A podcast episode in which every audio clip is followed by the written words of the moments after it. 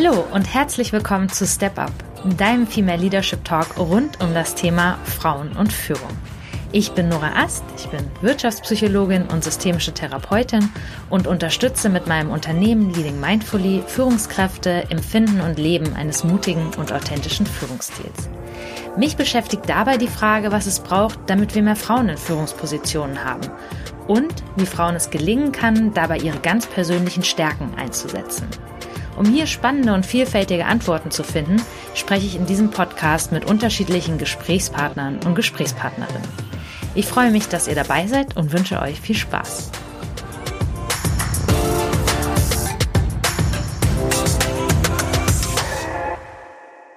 Mein heutiger Interviewgast ist Eva Kreiker. Eva führt ein Team von circa, wechselt immer ein bisschen schwankend, hast du gesagt, 15 äh, Mitarbeitern im Personalbereich Personalentwicklung mit dem Schwerpunkt. Und äh, ich freue mich, dass ich dich heute für das Gespräch gewinnen konnte. Herzlich willkommen. Und ähm, warum ich die Idee hatte, ein Gespräch mit dir zu führen, ist, dass ich das total spannend bei dir finde, von dem wir kennen uns ja schon eine Weile, wie ich das bei dir verfolgen konnte, wie du deine Arbeit, deine Führung und Kinder gut miteinander einfach in Einklang gebracht hast, ohne dass das eine von außen gesehen, wir werden gleich mal reinhören, je irgendwie ein Problem dargestellt hat. Und du hast dann ja auch Führung in Teilzeit gemacht. Das ist auch was, äh, wo ich gerne einmal mit dir drüber sprechen würde. Würdest du das anderen weiterempfehlen oder nicht? Genau, das einmal schon mal zur Einführung. Alles klar, danke für die Einladung. gerne. Ja, ähm, ich habe jetzt bewusst gar nicht so viel über deinen beruflichen Werdegang berichtet gesagt, weil ich dich das einfach gerne nochmal selber schildern lassen würde. Wann war Kinder angesagt? Wann war bei dir berufliches angesagt? Ja, wie war das? Berufliches angesagt war ja durch das Studium bedingt dann so mit Mitte 20 ungefähr. Ähm, Kinder kamen dann so um die 30. Aber nichts davon war wirklich geplant. Also es gab da keinen Masterplan, wo ich jetzt mit Anfang 20 überlegt hätte, so und so soll es aussehen und zu einer gewissen Zeit ist der richtige Zeitpunkt. Den gibt's glaube ich nicht, das sehe ich auch immer noch so. Ähm, ich habe meine berufliche Laufbahn gestartet durch das Psychologiestudium. Das war ein, ein reines Psychologiestudium, nicht mal Wirtschaftspsychologie, wobei ich da den Schwerpunkt im, im, im zweiten Teil im Hauptstudium schon klar auf die Wirtschaftsthemen gesetzt hatte, was die Praktika angeht und äh, auch meine Abschlussarbeit. Und habe dann verschiedene Arbeitgeber gehabt in den ersten Jahren. Es waren so ein paar Wechsel mit dabei aus verschiedenen Gründen und habe dann HR-Generalistenrollen gehabt und bin dann aber immer mehr in Richtung Personalentwicklung in verschiedenen Rollen gegangen und habe da das, das internationale Arbeiten schätzen gelernt durch, durch meine letzte Station in München, ähm, wo ich europäische Projekte für den äh, amerikanischen Mutterkonzern machen durfte und dann kam parallel dazu die erste Schwangerschaft. Also das war was, was ehrlich gesagt ziemlich blödes Timing war. Also es war nicht so, dass ich ähm, gesagt habe, okay, jetzt, jetzt habe ich einen guten Job und jetzt bin ich da etabliert und jetzt ist es Zeit für das erste Kind, sondern es war eher so, dass ich dann vor der Entscheidung stand, okay, mache ich jetzt einen Jobwechsel oder gründen wir jetzt eine Familie? Also ich war zu dem Zeitpunkt schon verheiratet und es war auch klar, dass wir Kinder haben wollten aber eben nicht wann. Und dann war eben klar, na, wir lassen es mal darauf ankommen. Wir schauen mal, ob jetzt dann eben zuerst die Schwangerschaft da ist oder eben ein neuer Arbeitsvertrag. Und dann kam das eben beides ziemlich parallel. Und das war ziemlich doof zu dem Zeitpunkt. Okay, also das nochmal wirklich ähm, zum Verstehen, du hast mir das ja schon mal erzählt, aber ähm, du hattest dich jetzt dann schon neu beworben mhm. bei Unternehmen, obwohl du wusstest, ich werde demnächst eventuell Mutter. Genau. Ne? Und hast aber gesagt, weil das ist gerade etwas, was ich sehr häufig beobachte, ähm, dass Frauen sich zurücknehmen und sagen, ja, wenn ich jetzt schwanger werden will, ich mag zwar meinen Job nicht mehr, aber ich bewerbe mich jetzt erstmal nicht. Und du hast einfach gesagt, nee, ich lasse jetzt, ich lasse beides einfach laufen und hattest dann ähm, zwei, äh, zwei Treffer. Zwei Treffer. zwei Treffer parallel, genau. Das heißt, ich, ich habe echt kurz überlegt, nehme ich den neuen Job an, wissend, dass dann eben auch ein Kind unterwegs ist. Und äh, habe kurz gezögert, aber tatsächlich war der, der Job dann so attraktiv, dass ich gesagt habe, nee, die Chance, die, die, die will ich jetzt nicht ziehen lassen. Und ähm, habe den, den Job angetreten und habe da wirklich Gewissensbisse bekommen, weil ich dann eben natürlich meiner Chefin dann wenige Wochen nach Start gesagt habe, okay, ähm, ich bin jetzt eben nur noch bis zum Sommer da und dann erstmal in Elternzeit. Und ähm, das war natürlich nicht so ideal, auch für den Arbeitgeber nicht, das kann ich nachvollziehen. Und äh, Wie haben die reagiert? Ja, mäßig gut. Also es war eine Befristung von vornherein, es war ein befristeter Job. Und die Befristung ist dann auch ausgelaufen. Also es gab dann eben keinen Anschlussvertrag, wo bei mir gesagt worden ist, eigentlich würden wir dich gerne länger beschäftigen, aber wir können ja nach der Elternzeit nochmal reden. Und das war natürlich schon so, dass ich dann eine riesen Unsicherheit hatte, wie es dann weitergeht nach der Elternzeit, weil ich dann eben wusste, ich muss da von vorne nochmal loslegen, mitbewerben und neu anfangen in einem Unternehmen und ja, mich beweisen und Probezeit und allem, was dazugehört. Das heißt, du bist in Mutterschutz gegangen und hattest im Prinzip den Job dann nicht mehr und musstest Genau, wieder, das war klar, ja. wieder neu gucken. Und das ist ja dann auch total spannend, mit ähm, aus der Elternzeit heraus in einen neuen Job zu gehen, sich zu bewerben. Wie haben da die Unternehmen reagiert? Tatsächlich viel, viel besser, als ich dachte. Also ich bin dann, wir, wir haben dann tatsächlich die, die Elternzeit genutzt, um äh, umzuziehen und wir haben dann Oma und Opa in der Nähe gehabt, was fantastisch ist für Kinderbetreuung, kann ich nur jedem empfehlen, wenn es sich irgendwie machen lässt. Und ähm, dann hatte ich tatsächlich echt Sorge, wie das laufen wird, weil ähm, ich fast schon mit so einer so einer entschuldigenden Haltung immer reingegangen bin in die Gespräche und dann gedacht hatte, ähm, ich muss das wie so ein Makel verstecken, dass ich jetzt ja noch ein kleines Kind zu Hause habe und ähm, weil das ja für die meisten Arbeitgeber wahrscheinlich bedeutet, ich bin weniger flexibel, weniger belastbar, ähm, kann vielleicht weniger leisten und äh, ja, bin vielleicht auch auf Dauer nicht bereit, Vollzeit zu arbeiten, sondern möchte eben auch Teilzeit und hatte da Sorge, aber ich kann auch im Nachhinein nicht sagen, woran es gelegen hat, ob das vielleicht Glück war, Zufall oder einfach ja zur richtigen Zeit am richtigen Ort oder eben auch Kompetenz oder alles zusammen. Ähm, aber es hat tatsächlich sehr schnell und gut geklappt mit der Bewerbung, mit, mit Stellenangeboten nach der Elternzeit, so dass ich dann sogar auswählen konnte zwischen zwei Angeboten. Okay, super. Und ähm, Also Ja. du das Thema Kinder an der Stelle, klar, es hat dich aus dem einen Job herauskatapultiert, Mhm. ein Stück weit, aber dann auch nicht als Bremse empfunden hast, weil es dann irgendwie auch gut weiterging. Im Gegenteil, also tatsächlich ging es danach besser weiter als vorher. Mhm. Also das hätte ich, zu, hättest du mich zu manchen Zeitpunkten gefragt, während der Schwangerschaft, hätte ich mit Sicherheit weniger, weniger positiv davon berichtet. Aber im Nachhinein war das tatsächlich karrierefördernd. Mhm, super. Und das ist ja auch das Unternehmen, bei dem du jetzt noch beschäftigt Genau, ja. Und wie lange warst du dann damals in Elternzeit? Ziemlich genau ein Jahr. Ich hätte aber auch schon nach einem Dreivierteljahr wäre ich wiedergekommen, ähm, abhängig dann von, von Krippenplätzen und äh, Einarbeitungsmöglichkeiten. Aber dann ging es von Unternehmensseite aus so, dass gesagt worden ist, nee, zwei Monate später passt uns besser und dann war es ziemlich genau ein Jahr. Ja, und dann war das ja total spannend. Äh, Zu dem Zeitpunkt kannte ich dich auch schon, als dann Kind Nummer zwei anstand Mhm. und gleichzeitig auch wieder äh, eigentlich sich eine andere Tür geöffnet hätte. Ja, genau. Das war das, wo es zum ersten Mal um das Thema Führung konkret ging.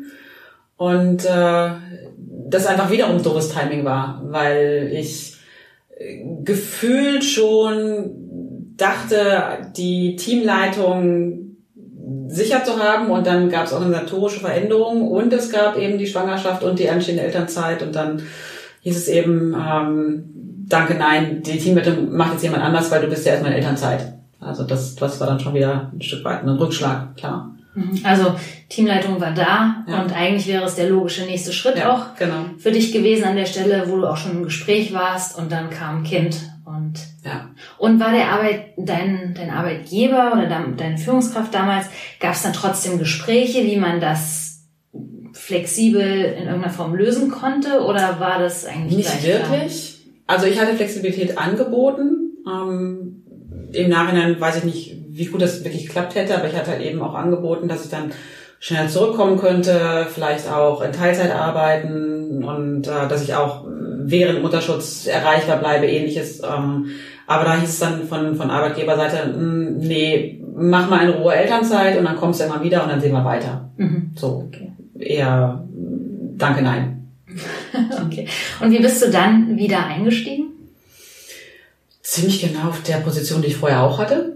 Mhm. und dann gab es eben diverse organisatorische Veränderungen und dann kam eben auch nach, ich weiß es gar nicht mehr genau, vielleicht ein Jahr später oder so, kam dann tatsächlich das Angebot der Teamleitung.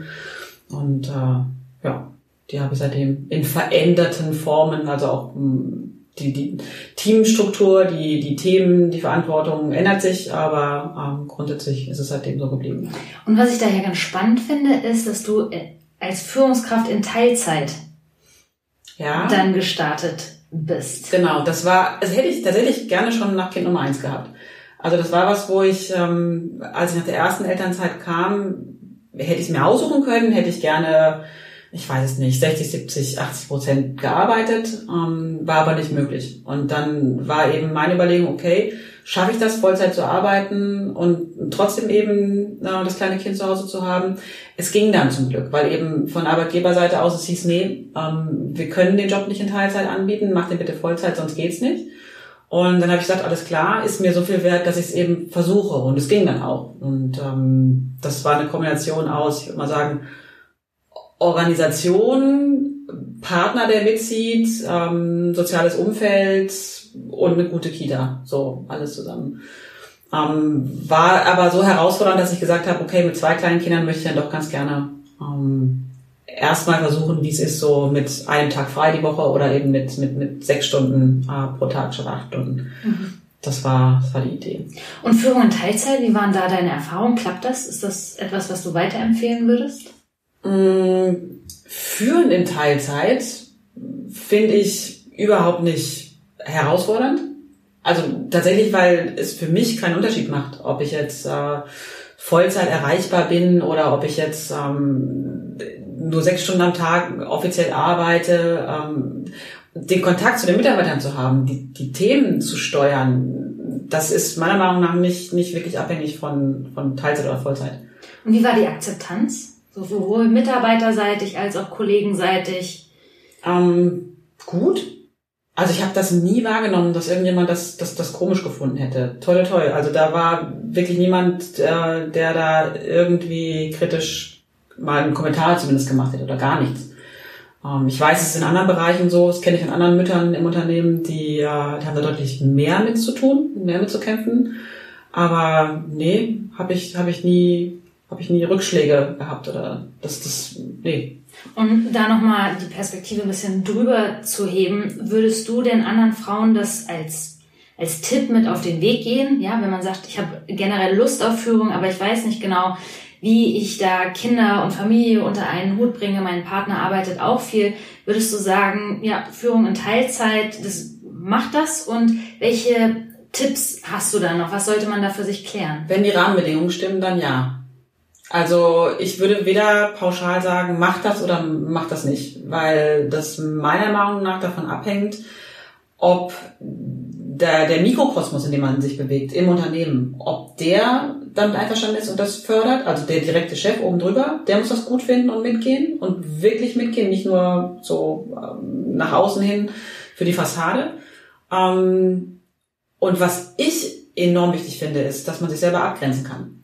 Also wenn ich nicht in der Lage bin, ähm, irgendwann zu sagen, so, und jetzt sind meine Kinder dran und ähm, jetzt sage ich aber, das Projekt schaffe ich nicht nochmal on top, ähm, dann geht das nach hinten los. Das wird niemand geben, der dann sagt, ach Eva, du hast jetzt schon genug auf dem Tisch, ich gebe dir jetzt nichts mehr, ich weiß, du arbeitest in Teilzeit. Das kommt einfach nicht. Und darauf zu warten, ist eine Illusion. Also es wird niemand kommen, der, der einem da auf die Arbeitszeiten achtet und, und auf die Finger haut und sagt, nein, du hast genug gearbeitet.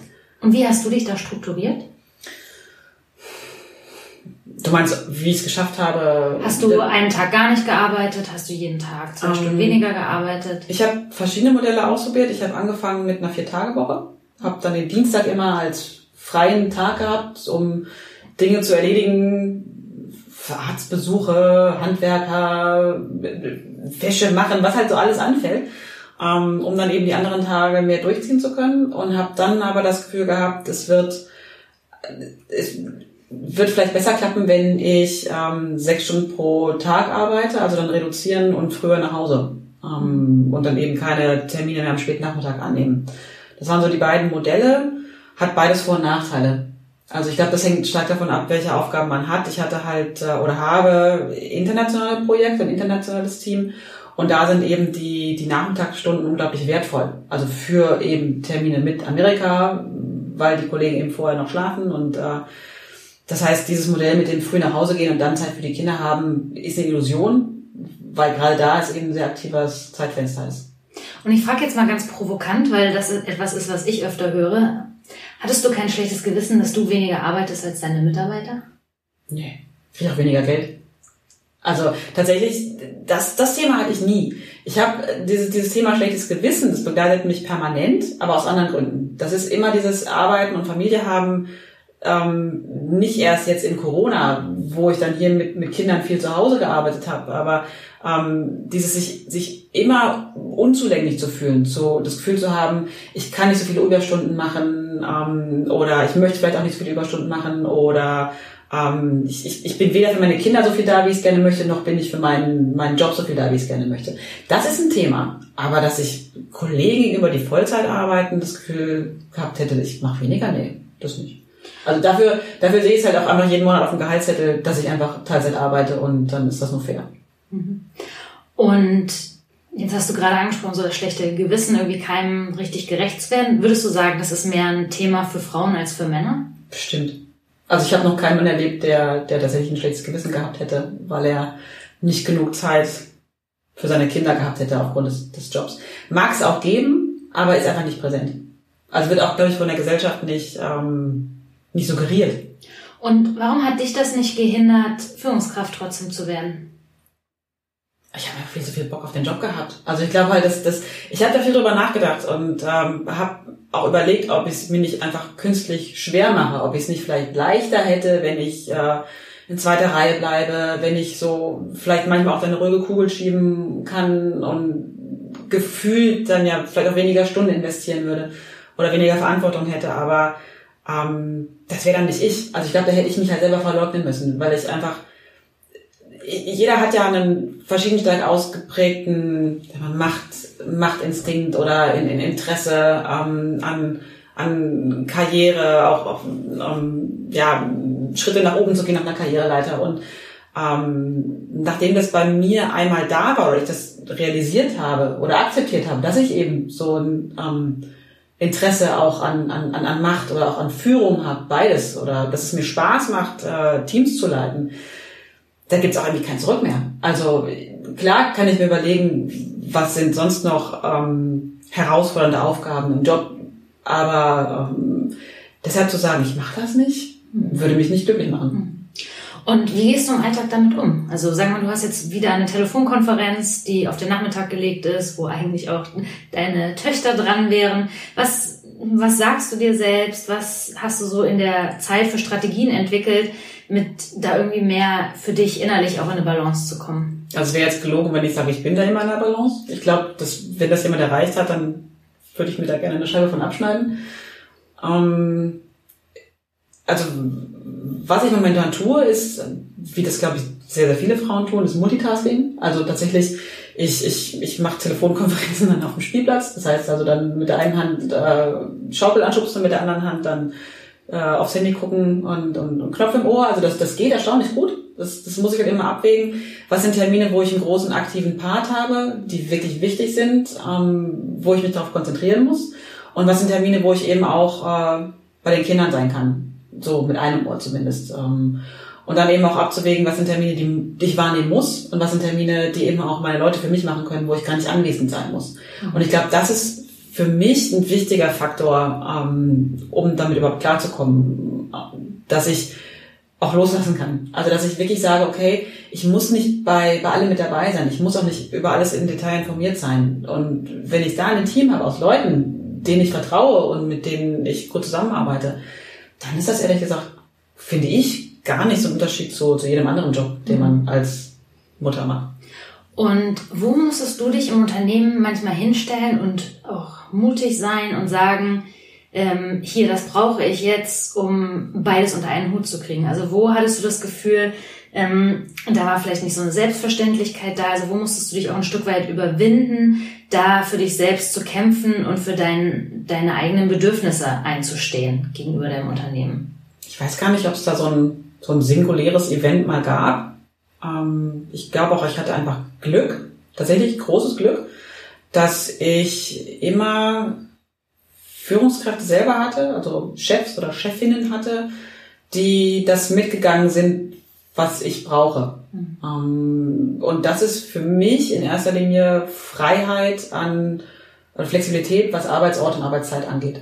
Mhm. Also womit ich nicht zurechtgekommen wäre, wogegen ich mich dann auch hätte wehren müssen, wäre eben starre Arbeitsstrukturen, starre Arbeitszeiten ähm, und auch starre Arbeitsorte. Mhm. Und solange ich das alles habe und vorfinde und mir dann selber gestalten kann, wie ich meinen Tag strukturiere, brauche ich gar nicht so ähm, auf den Putz hauen und dafür kämpfen, ehrlich gesagt. Okay, und wenn man international arbeitet, hat man ja auch Telefonkonferenzen zum Beispiel abends oder so. Finde ich manchmal einfacher als nachmittags tatsächlich. das, das kann ich ja von jemandem verlangen, aber ich finde es manchmal angenehmer, wenn die Kinder abends im Bett sind, zu sagen, okay, jetzt mache ich nochmal bewusst eine Stunde Mails oder mach nochmal ein, zwei Telefonate oder Konferenzen ähm, als nachmittags eben diese Spielplatz und dann Knopf im Ohr Nummer, wo ich dann immer nur 50 Prozent bei Kind und Arbeit sein kann, mhm. gefühlt. Und welchen Einfluss würdest du sagen, hat das, dass Frauen auf dieses Multitasking, das Ausbalancieren, das Rühren auf vielen Herdplatten ähm, mit in ihrer Arbeit haben, hat das einen Einfluss auf den Führungsstil von Frauen? Das ist jetzt eine tricky Frage, ja, ja, und das weiß ich nicht, ob ich da jetzt aus dem Stegreif eine kluge Antwort geben kann, aber bestimmt hat's das. Das garantiert. Also gerade dieses, sich eben nicht immer auf eine Sache ausschließlich konzentrieren zu können, ähm, hat, glaube ich, Vor- und Nachteile. Also du schaffst dann wahrscheinlich mehr, aber ob du dann wirklich komplett immer dabei bist, weiß ich nicht. Also ob du wirklich 100% deiner Aufmerksamkeit da investieren kannst. Und also das, was ich weiß über Multitasking, ist ja, dass es auch tatsächlich, ich glaube, nach neuester Forschung Illusion ist. Also du kannst ja nicht, du kannst ja nicht Aufmerksamkeit teilen, du hast nur diese 100 Prozent und wenn du von der einen Sache Aufmerksamkeit abziehst, dann ja, fehlt dir an einer anderen Stelle. Also das, das, das, du, du, du kannst nicht zwei Sachen mit 100 Prozent gleichzeitig machen. Ähm, das, was ich aber glaube, ist, dass Frauen das schneller schaffen, hin und her zu schalten. Also, dass du, glaube ich, ähm, in der Lage bist äh, oder damit umgehen kannst, weil du es eben gelernt hast, ähm, schneller hin und her zu switchen. Von, von dem einen zum anderen Thema. Und das hat wahrscheinlich auch Auswirkungen auf, äh, auf Führung, ganz bestimmt. Mhm. Ja. Und jetzt treffe ich viele Frauen, die Führungsaufgaben angeboten kriegen oder wo das irgendwie näherer Zukunft in Aussicht stehen würde und die sich aber nicht sicher sind, ob sie das wollen oder nicht, gerade auch, weil sie ähm, denken, hm, ich weiß nicht, wann Familie ansteht und kriege ich das alles unter einen Hut. Was würdest du, wenn du jetzt auf deine eigene Laufbahn zurückblickst und auf die Erfahrungen, die du sammeln konntest, was würdest du denen mitgeben, was würdest du denen sagen? Sei nicht so doof und schlagt irgendwas aus, aber wer weiß, ob nochmal so eine Gelegenheit kommt. Also du weißt es halt einfach nicht. Ähm, und wenn es nicht klappt, ganz ehrlich, dann kann man ja auch mal sagen, dann, dann mache ich halt keine Führung mehr. Aber ich glaube, ein, ein, ein riesengroßer Unterschied zwischen männlichen und weiblichen Karrieren ist, dass äh, Frauen viel zu ähm, viel zu vorsichtig sind in ihren Forderungen und viel zu viel zu sehr darauf bedacht sind, vielleicht auch gefallen zu wollen oder realistisch zu sein mit dem, was sie leisten können und nicht. Ich glaube, die wenigsten Männer, die eine Führungsposition angeboten bekommen, egal ob sie sich das inhaltlich zutrauen oder ob sie vorher darüber nachgedacht haben, ob Führung das Richtige für sie ist oder nicht, würden sofort sagen, egal ob jetzt aus monetären Gründen oder aus inhaltlichen, aber auf jeden Fall mache ich, keine Frage, her mit dem Job. Und ähm, wenn Frauen dann sagen, auch, auch noch in der, in der Theorie, also hypothetisch sagen, ich könnte vielleicht an Familie denken, deswegen mache ich es jetzt nicht, ist doch Quatsch dann soll er erstmal den Job machen und wenn es nur für sechs Monate ist und ähm, das kann ihn keiner mehr nehmen. Das, es ist ja oft so, das ist zumindest bei meiner Karriere so gewesen. Ähm, ich habe immer die bewundert, die so eine strategisch geplante Karriere hatten, wo sie jetzt schon wussten, was sie in zehn Jahren erreichen möchten. Hatte ich nie. Das hat sich vieles einfach so ergeben. Und ähm, genauso ist das meiner Meinung nach mit Führung. Also vieles ergibt sich. Ich bin in einem Unternehmen und es gibt eine organisatorische Veränderung und zack, plötzlich ist die Chance da. Ähm, das, das, das kann ich nicht planen. Und äh, deswegen würde ich immer sagen, wenn ihr ein Interesse daran habt, inhaltlich, dann macht das. Nicht zögern, machen. Und Forderungen stellen gleichzeitig an das Unternehmen? Das heißt in Richtung Teilzeit, in Richtung Flexibilisierung? Ähm, ja. Aber auch da würde ich sagen, das hat weniger damit zu tun, dass ich jetzt da einen, einen, einen ich weiß nicht, einen schriftlichen Katalog aufstelle mit Bedingungen, um diese Stelle anzutreten, sondern eher, äh, macht das erstmal, nehmt diese Stelle und dann baut sie euch so, wie ihr sie braucht.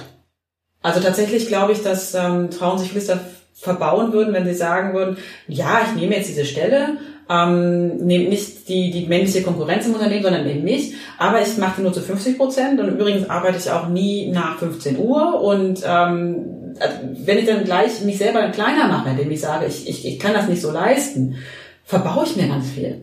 Ähm, ich, ich glaube, vieles kommt hinterher, also Akzeptanz für Frauen in Führung kommt halt durch eine, eine durch eine gelebte gute Performance. Wie die genau dann hinterher geleistet wird, ähm, wann das dann die Frauen machen, ob das dann die Abendstunden sind oder nachmittags oder vormittags oder wann auch immer sie arbeiten wollen, das dann jedem selbst überlassen. Aber erstmal, erstmal würde ich es nehmen. Und ich glaube, dann halt von einer, von einer angetretenen Stelle aus lässt, lassen sich auch Forderungen sehr viel besser stellen. Hm.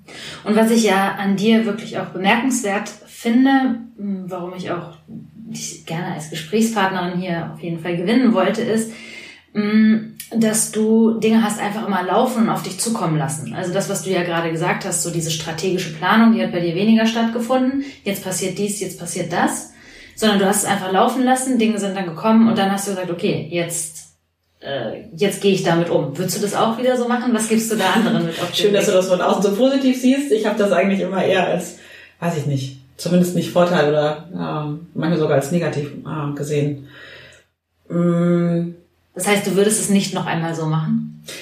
Ich glaube, ich könnte es immer nur wieder so machen, wie ich es jetzt auch gemacht habe. Also ich bin ja ich und ähm, das heißt, ich würde wahrscheinlich wieder in so eine Karriere reinstolpern, wie ich es jetzt auch gemacht habe.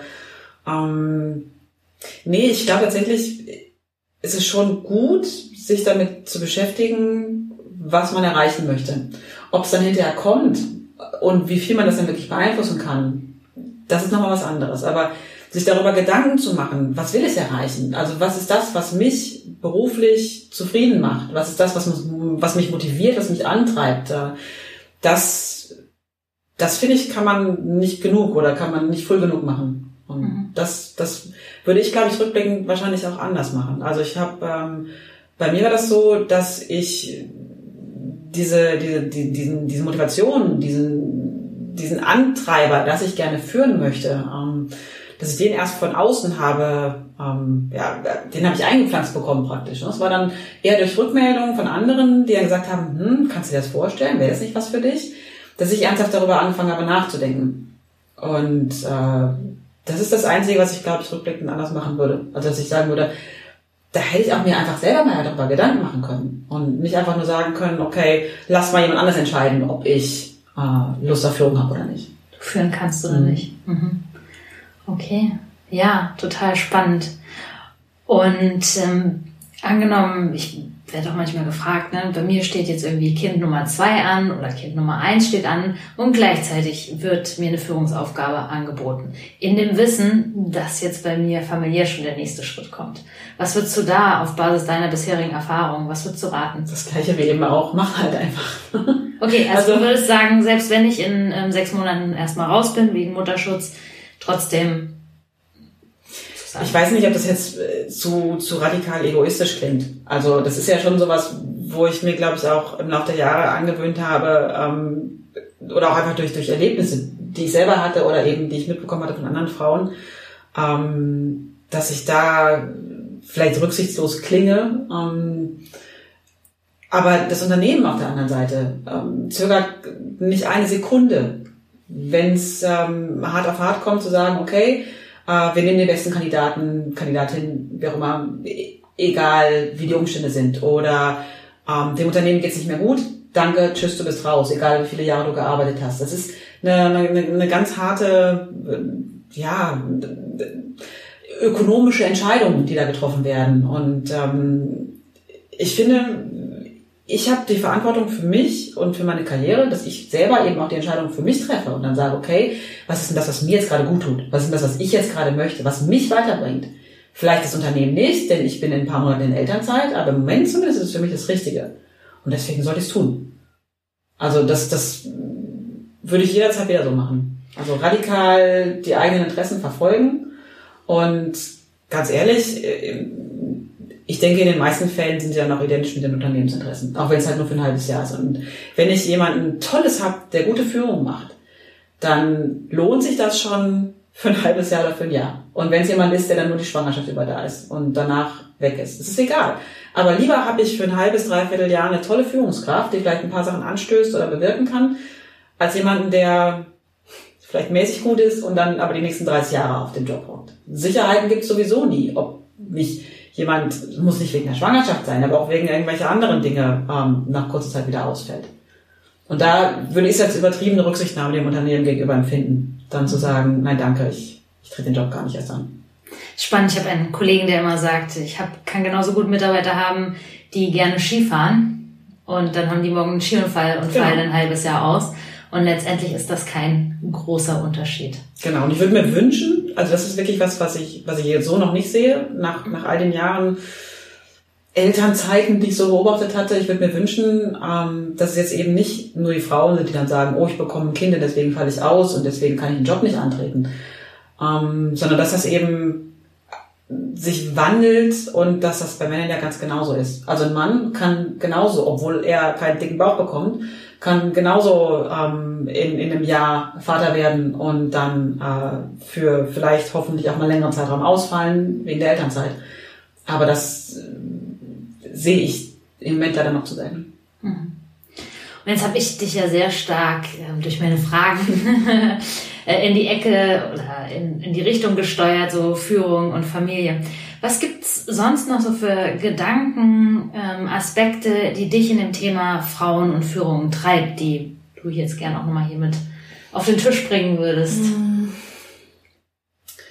Was ich schade finde, was ich auch beobachte, also ich bin jetzt auch in einem mal, männlich dominierten, männlich geprägten Bereich der Wirtschaft unterwegs, also stark Industrie und, und, und äh, technisch geprägt. Ähm, Gibt es halt auch viele Männer. Aber was ich bei den wenigen Frauen leider immer noch sehe, die eben Führungspositionen haben oder die, die, die sehr viel Verantwortung tragen, ist dieses, ähm, das ist zu, also zu häufig kommt es mir vor, als ob die gegeneinander kämpfen statt miteinander. Und ähm, da weiß ich nicht, ob das nur noch außen so wirkt. Ich mag auch Gegenbeispiele geben, aber äh, das finde ich, immer wenn ich das beobachte, sehr schade. Das Phänomen hat sogar einen Namen in der Wissenschaft. Man nennt es das Queen Bee Queen Bee. Mhm. Das ist das Queen Bee-Phänomen. Also das, ja. äh, dein, deine Wahrnehmung äh, gibt es, die wurde ja. sogar empirisch bestätigt. Schade. okay, also mehr miteinander, zieht euch gegenseitig nach oben. Ja. Mhm. Das, was genau. man ja auch Männern sehr häufig nachsagt, ne? dass sie gut mit Netzwerken sind, dass die einander irgendwie bedenken und mitziehen und ähm, irgendwie immer so im Hinterkopf haben, wer kann den Job machen. Und dass wir uns Frauen das genauso angewöhnen. Und mhm. das also sehe ich tatsächlich sehr, sehr wenig. Mhm. Ob es da jetzt, ob es hilfreich ist, ähm, weibliche Netzwerke zu haben ähm, oder ob es vielleicht auch schon oftmals reicht, den Frauen, die an solchen Machtpositionen sind, so ein Queen Bee Phänomen vielleicht auch einfach mal zu erklären. Ich glaube, vielen ist das gar nicht bewusst, was sie da tun. Ähm, weiß ich nicht genau. Aber Und was machst du konkret in deinem, in deinem beruflichen Alltag, um das eben nicht so also Personalentwicklung ist ja sehr weiblich dominiert. Ähm, von daher ist es nicht so, dass ich da bewusst darauf achten müsste, Frauen, Frauen nachzuziehen oder hochzuziehen, einfach weil es gibt sehr wenige Männer in dem Bereich und äh, da ist mir oftmals mehr dran gelegen, so ein bisschen Diversität reinzubringen, äh, um jetzt kein rein weibliches Team zu haben. Also der, der umgedrehte Fall tatsächlich. Und das, äh, das Einzige, was ich jetzt außerhalb, ich sag mal, von meinem Team ähm, mache, ist, dass ich schon versuche, gerade mit Frauen in Machtpositionen ähm, schon ein Stück weit ein informelles Netzwerk zu haben, ja. Also ich, ich, ich nehme das auch durchaus wahr. Es gibt mit Sicherheit nicht nur die Bienenkönigin, sondern es gibt, glaube ich, auch welche, die das, die das ähnlich sehen und da auch auf, auf Frauen, Frauennetzwerke Wert legen. Also um das jetzt nicht ganz negativ da stehen zu lassen. Mhm. Okay. Also die, das Queen Bee Phänomen. Sehr, mhm. sehr spannend.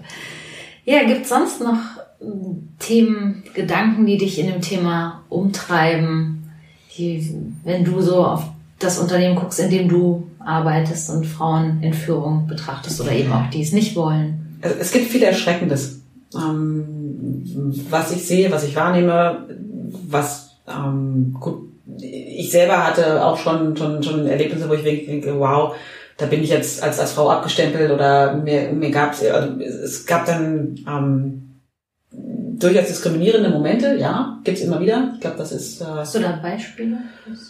Ähm, ach, so der Klassiker aus einem Vorstellungsgespräch, was ich hatte vor ach, vielen Jahren jetzt schon, wo dann eben ähm, nach, nach Familienplanung gefragt wird und ähm, wo dann, ich glaube, es einfach nur falsche Antworten geben kann und einfach keine, wo man es, es gibt ja, es gibt ja Literatur, es gibt ja Empfehlungen dazu, wie Frauen dann in solchen Situationen damit umgehen können, aber ich glaube, wenn mir dann ein Mann gegenüber sitzt, der solche Fragen stellt, ähm, der hat die Schublade schon ganz weit aufgemacht und da kann ich halt eigentlich nur reinhüpfen, egal was ich sage. Und äh, ob ich dann auch mit so jemandem später zusammenarbeiten möchte, ist dann noch eine nächste gute Frage. Also solche Sachen sind passiert und äh, auch auch die Tatsache, wie jetzt eben mit dem mit der zweiten Elternzeit umgegangen worden ist, ähm, war was, was mich damals tatsächlich belastet hat, wo ich wirklich denke, es enttäuscht mich jetzt, also gerade eben, wenn es dann auch von, von anderen Frauen kommt, enttäuscht es mich sehr, wenn, wenn, wenn da, ich sag mal, ähm, Elternzeit oder dann eine, eine, eine gefühlte Nichtverfügbarkeit vor, vor Kompetenz steht. Und ähm, das, das finde ich frustrierend, weil ich einen ausgeprägten Gerechtigkeitssinn habe und mich das äh, einfach immer total stört. Und mhm. äh, sonst noch zum Thema Frauen und Führung grundsätzlich. Ähm, ich glaube, das, das, was ich schon gesagt habe, also dieses einfach machen, nicht so viel darüber nachdenken, wie man gefallen kann oder was man vielleicht noch nicht hundertprozentig beherrscht oder wo man mal ausfallen könnte, sich das nicht so sehr zu Herzen zu nehmen, sondern einfach mal machen und dann mit dem Thema umgehen, wenn es da ist. Also mit der Schwangerschaft, mit dem Kind, vielleicht auch mit einem Partner, der nicht so mitzieht. Und da einfach ähm, ein Stück weit Fakten schaffen. Und ich habe neulich was ganz Interessantes gelesen. Ähm, war so ein, so ein Essay darüber, wie sehr äh, Eltern, insbesondere Mütter, zusammenzucken, wenn das Telefon klingelt und man sieht irgendwie die Nummer der Kita. oh, ich glaube, wir haben da sogar drüber gesprochen, ja. ja, genau. Und ähm, man dann irgendwie auch versucht, das so zu vertuschen. Also dass man als Frau auch in so ein Spannungsverhältnis kommt, ähm, bei der Arbeit das Gefühl vermitteln zu wollen, gerade wenn man in Führung ist und da Verantwortung hat. So, ich habe alles unter Kontrolle, ich habe auch meine Kinder unter Kontrolle. Ja, mhm. ähm, und dann aber in der Kita, wo man vielleicht eine der wenigen Mütter ist, die in Führung ist, die, die viel arbeitet, ähm, auch da das für die Kontrolle zu vermitteln, ich bin immer noch eine gute Mutter. Ja, ja, ach, da gibt es so einige Beispiele. Und ähm, das, das ist nicht schön, das Gefühl, das stimmt, das habe ich immer noch. Also egal ob die Schule anruft oder die Kita, ähm, sofort immer dieses, okay, alles, was ich geplant habe, schmeiße ich jetzt über den Haufen und ähm, es ist alles hinfällig, weil das ist alternativlos. Das Kind wird abgeholt, das Kind hatte vielleicht, ich weiß nicht, Fieber bekommen oder ist gestürzt und ähm, dann, dann war es das mit der Planung, die ich halt so hatte. Und äh, ich, ich glaube, tatsächlich ist das für mich ein Stück weit ein positiver Nebeneffekt, den jetzt der Lockdown die letzten Monate hatte und Corona. Also ich weiß nicht, ob das dabei bleibt. Ich weiß nicht, ob wir das irgendwie beibehalten können. Aber ich finde, es ist viel, viel, viel normaler geworden zu sagen, ähm, okay, ich muss das Meeting absagen, mein Kind hat was. Oder ich, ähm, ich, ich muss hier umplanen. Oder ich, ich nehme zwar teil, aber ich habe gleichzeitig Kinder zu betreuen. Also das mhm.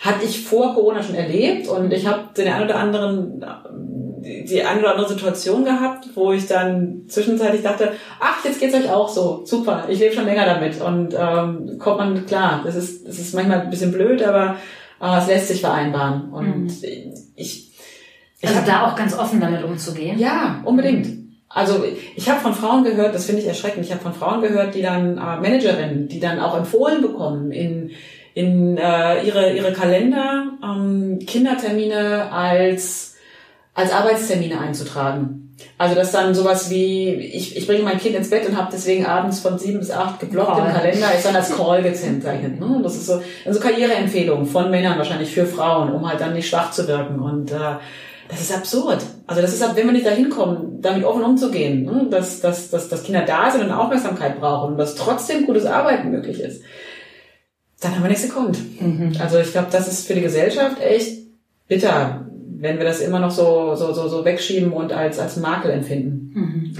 Und da ähm, ist ja auch nochmal besonders, ihr habt euch ja in der Familie auch immer gut organisiert, ne? Dass du hattest immer feste Tage oder hast immer feste Tage, ähm, wo du die Kinder morgens wegbringst, wo du sie abholst. Ja. Also da habt ihr ja auch einen ganz, ganz genauen Plan. Ja, und das hilft. Und das muss auch sein, glaube ich. Also es ist, wir hatten auch andere Zeiten, wo es dann so war, dass wir sonntagsabends da gesessen haben, Terminkalender nebeneinander gelegt und dann mal diskutiert haben, welcher Termin ist wichtiger. Und äh, das ist schwierig. Also sowas finde ich äh, auf Dauer zermürbend, weil das dann immer dieses, wie so eine Art Quartett ist, was man dann in der Familie spielt. Und äh, dann welcher Termin sticht welchen und ähm, hat mehr Managementbeteiligung oder Relevanz für, für welches Projekt. Das ist halt also wirklich anstrengend auf Dauer. Und äh, ich empfinde es als große Entlastung zu sagen, ich habe feste Tage, an denen ich eben weiß, ich habe da die Verantwortung und wie ich da mit meinen Terminen klarkomme, muss ich gestalten und regeln. Und das, das finde ich viel einfacher. Mhm. Okay. Gut, wir kommen langsam zum Ende unseres Interviews und ich habe immer eine Frage, die ich all meinen Interviewgästen stelle und bin da auch ganz gespannt schon auf deine Antwort. Und zwar, wenn du ein größeres Unternehmen hättest, du selbst, und Zeit und Geld würde keine Rolle spielen und du könntest drei Dinge konkret tun, um mehr Frauen in Führung zu bekommen. Was würdest du machen? Was wären die drei Dinge? Siehst du, ich hätte mir voll besser besser überlegen sollen, welche Antwort ich vorbereite.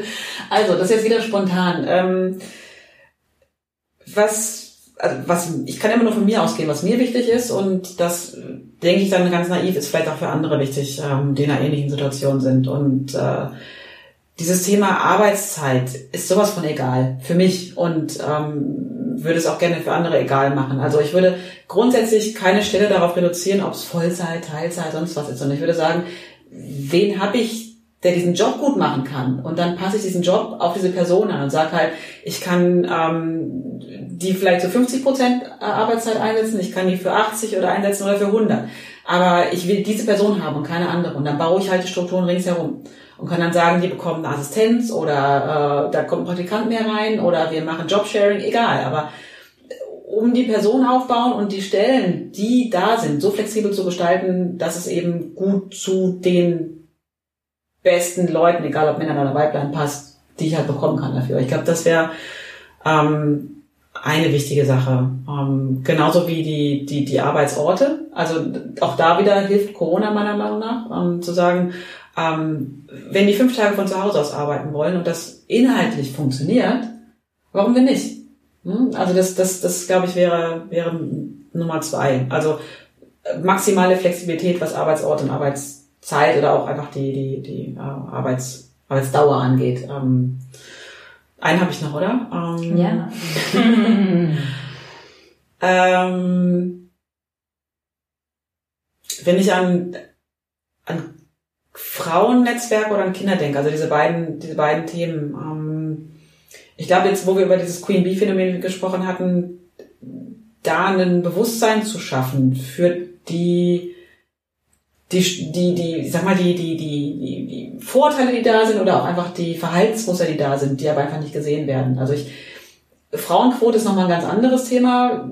Finde ich, gibt es auch kein leichtes Ja oder Nein. Ähm, könnte man, glaube ich, alleine eine Stunde darüber diskutieren.